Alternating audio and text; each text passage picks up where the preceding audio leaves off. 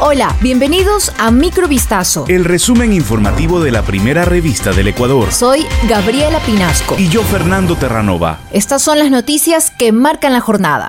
El ex Contralor General del Estado, Carlos Polit, deberá pagar más de 40 millones de dólares como indemnización al Estado Así lo determinó un tribunal como mandamiento de ejecución. La Procuraduría General del Estado detalló que el mandamiento de ejecución es para que Polit, condenado a seis años de pena privativa de libertad como autor del delito de concusión, pague al Estado ecuatoriano 40 millones 400 mil dólares fijados en sentencia como indemnización. En caso de que el condenado no cumpla con esa obligación, la Procuraduría solicitará el inmediato inicio del procedimiento de ejecución forzosa, apuntó la institución dirigida por Íñigo Salvador. Finalmente, la Procuraduría resaltó que no cejará en su trabajo de hacer cumplir lo dispuesto en las sentencias dictadas por los jueces competentes y de este modo restituir el daño ocasionado al Estado ecuatoriano.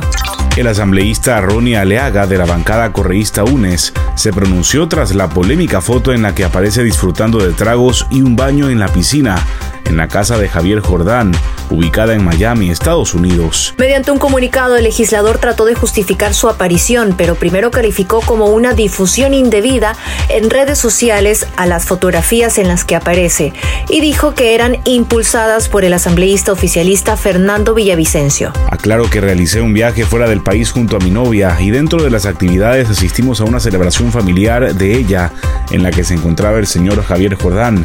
El haber coincidido en una reunión social con el pariente de mi novia, el señor Jordán, no me vincula ni en sus actividades y mucho menos en su estatus legal, sostuvo Aleaga. Jordán fue sentenciado por asociación ilícita junto a Daniel Salcedo por la venta irregular de insumos médicos en los hospitales públicos durante los meses más duros de la pandemia de COVID-19 en Ecuador.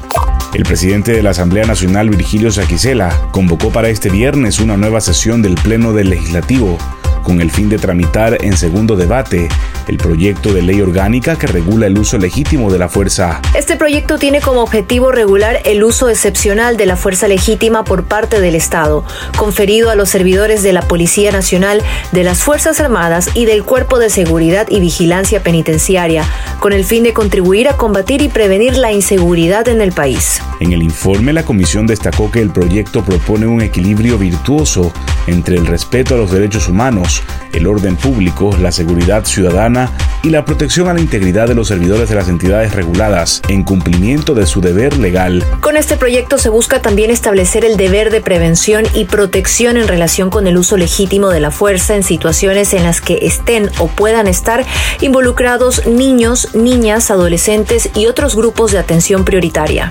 En días cruciales a la espera de una decisión de la FIFA sobre el caso Byron Castillo, el ministro del Deporte de Ecuador, Sebastián Palacios, se muestra seguro de que las pretensiones chilenas quedarán en meras aspiraciones y que la tricolor disputará dentro de seis meses el Mundial de Qatar. Textualmente dijo en una entrevista, Creo que ha quedado absolutamente claro y explicado por la Federación Ecuatoriana de Fútbol la tranquilidad que tiene que haber para el Ecuador de que estaremos en el Mundial. El mes pasado la FIFA admitió a trámite la demanda presentada por Chile, que considera que Ecuador incurrió en alineaciones indebidas en las eliminatorias para la Copa del Mundo por una presunta falsificación de documentos por parte de Byron Castillo en el proceso judicial que le reconoció la nacionalidad ecuatoriana. Si bien las convocatorias de Castillo con la selección ecuatoriana se realizaron cuando la justicia ya le había reconocido como ecuatoriano, la Asociación Nacional de Fútbol Profesional de Chile aspira a quedarse con el cupo de Ecuador en el Mundial ante una eventual e hipotética sanción a la tricolor. Un bebé de tortuga gigante de Galápagos nació con la piel blanquecina y los ojos rojos en un zoológico suizo, la primera vez que se observa una tortuga albina de esta especie en cautividad o en la naturaleza, según su propietario. Es una bendición del cielo, celebró Philip Morel, el propietario del zoológico ubicado en un barrio a las afueras de Lausana, cuyos visitantes pudieron observar a la tortuga albina el viernes por primera vez. Con apenas un mes de vida, la tortuga pesa unos 50 gramos y entra en la palma de una mano. Las tortugas gigantes de Galápagos, una especie considerada vulnerable, tienen una esperanza de vida que puede llegar a los 200 años. El propietario del zoológico estima que la vida en libertad de una tortuga albina apenas llegará a unas semanas, ya que su piel blanca puede atraer a los depredadores, pero espera que el bebé recién nacido en su parque pueda crecer normalmente.